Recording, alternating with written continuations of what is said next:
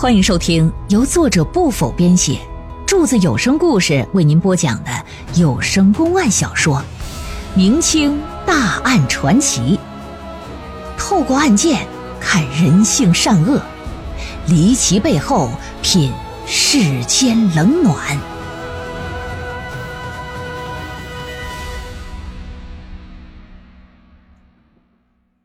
善化谋杀连环案第三回，且说这么一天夜里，星月高悬，是万籁俱寂，所有人都进入梦乡。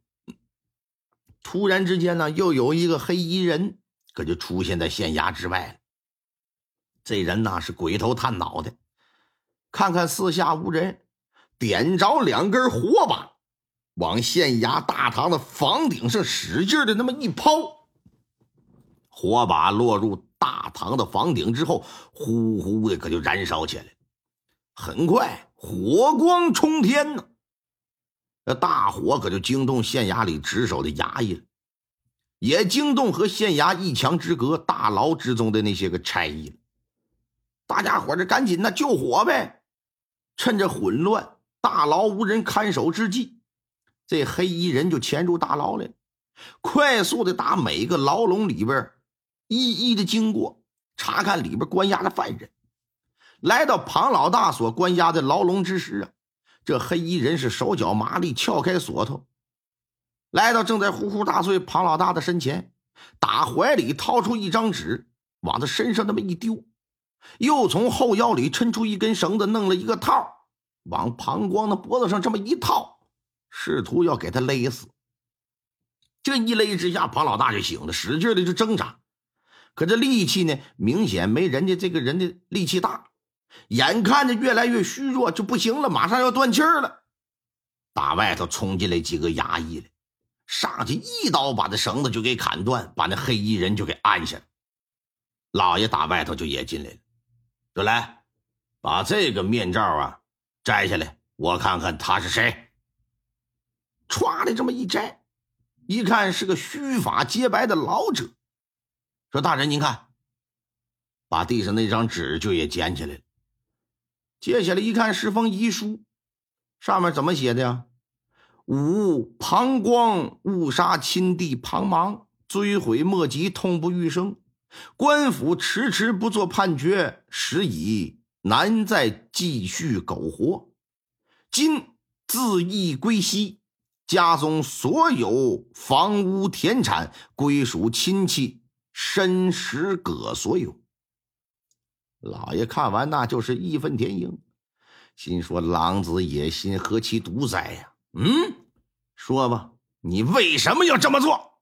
呃，大人饶命，老朽只是拿人钱财替人消灾而已啊！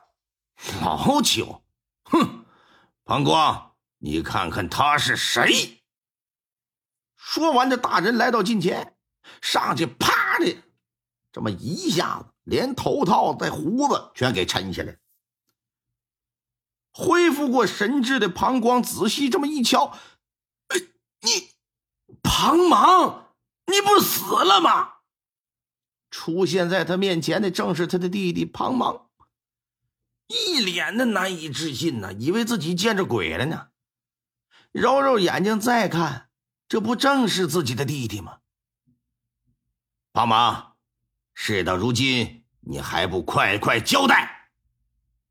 眼看这都该败露的都现了形了，庞芒也是重重的叹了一口气，说：“罢了。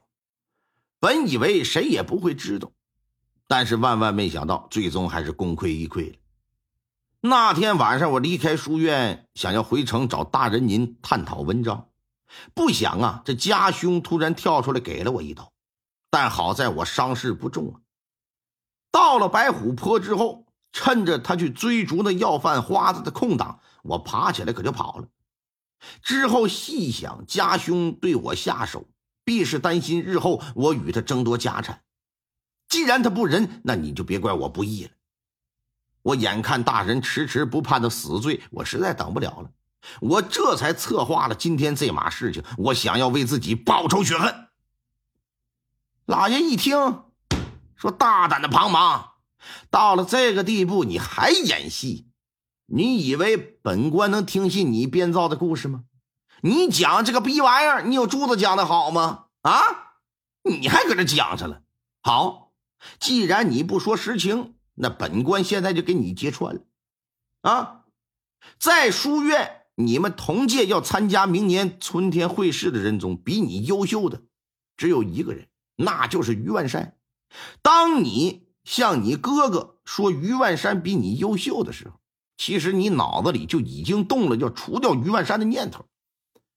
而当你哥哥响应之后，你虽是嘴上反对，但心里却暗喜。不过你不想和你哥哥一起去干这事儿。你又怕你哥一个人杀不了于万山，于是你就琢磨起如何既能除了于万山，又同时能把这事儿嫁祸到你哥哥的身上。你经过缜密的计划，最终想出了一个一石二鸟的计策。你一直让人在暗中监视着你哥的一举一动，等他行动那一天。当那一天来到之后啊，你先是故意把墨水泼到自己的身上。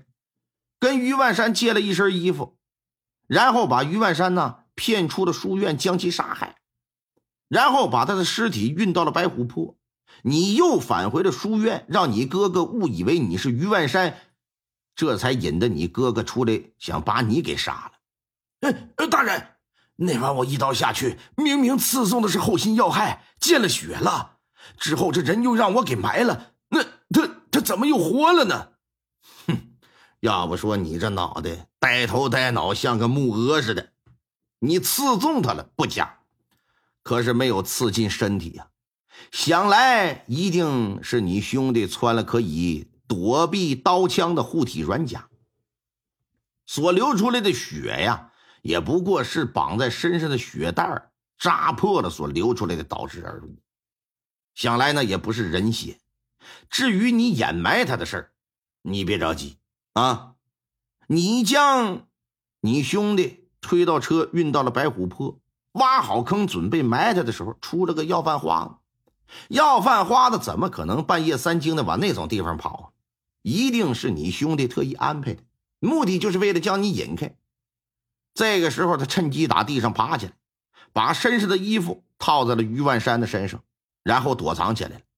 也就是说，你埋的那个人不是你兄弟，是于万山。胖老大一听说不可能，后来我二反脚我去了查看尸体了，虽说脸花了吧，可尸体屁股上有胎记呀，腰间口袋上有他的印章，这两点可以证明是他呀。那我来问你，庞芒屁股上的胎记具体在哪儿？嗯，在左屁股蛋子上。好，但那尸体上的胎记却在右臀之上，你这是百密一疏啊。虽说你刮花了于万山的脸，可是忙中出错，把胎记呀，哎，错印在人家右臀之上。而于万山的家人所说，于万山身体之上也有胎记，呈那种圆墨形的，是长在左耳之中的。那具被刮花脸的左耳之中就有那圆墨形的胎记。庞芒此时是眉头紧锁，脸上的颜色就变了。说还不死心是吧？来呀，把那花儿乞丐带上来。衙役打外头带进来一个要饭花子，这要饭花子不是别人，那天晚上在房后尿尿让人带走的那个。来说说吧，他是怎么收买你的？乞丐看了看，嗯，我是在街上无意中遇见他的，给我五两银子。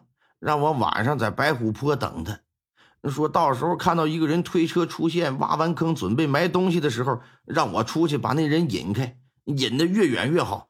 事成之后说再给我五两银子，怎么样？他没说错吧？这时的庞芒就耷拉着脑袋，脸色像霜打的茄子似的。哼，庞芒，你肯定好奇本官是怎么找到这乞丐的吧？嗯，那晚呢，这乞丐将你哥哥引开之时，他将随身拄的棍子扔了，绊了你哥一跤。我找到那棍子一看，底部磨损严重，上面油光暂亮，说明已经盘了挺长时间，用了很久了。之后，本官把县衙里所有的乞丐汇聚到了一处，仔细观察，只有这个乞丐拄的棍儿是新撅的一个树枝，我就判断，啊，那个从白虎坡找到的棍儿，原本的主人就是他。之后那晚，在他外出方便之时，我就悄悄给他带到了县衙。经过审问，他早已供认不讳了。说吧，庞老大这才听个明白，怒不可遏了，说：“贤弟呀，老二啊，你为什么要这么做呀？”老爷说：“那你还用问吗？他对你持有所有家产是非常不满的，所以借着杀于万山的机会想嫁祸你，想将你一并给除了。”你看这遗书上不说了吗？啊，说你有个亲戚叫什么申石葛，你认识这人吗？呃，不认识，我家里从来没有这个亲戚啊。哎，没有就对了，因为这是你兄弟编出来的。实际上，这人就是他自己。按照他的计划，等你被判了死刑之后，他就会现身，然后编出一个自己为什么会消失这么多天的理由。到那时，他就会光明正大接收庞家所有家产。同时也不耽误明年的科举。可是你这迟迟不判死刑，无疑会影响他现身的时间，耽误他备战会试。而本官迟迟不对你判刑，目的也正是为了逼他现身，明白了吗？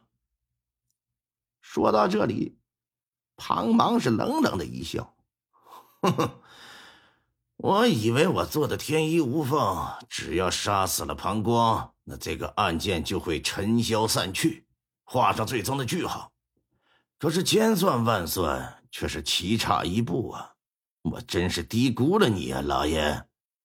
哥，走到这一步，我也不祈求你原谅我，只希望你能延续咱庞家的香火，争取有朝一日让你的孩儿考取功名吧。因为我眼下是做不到，我辜负了父母的期望。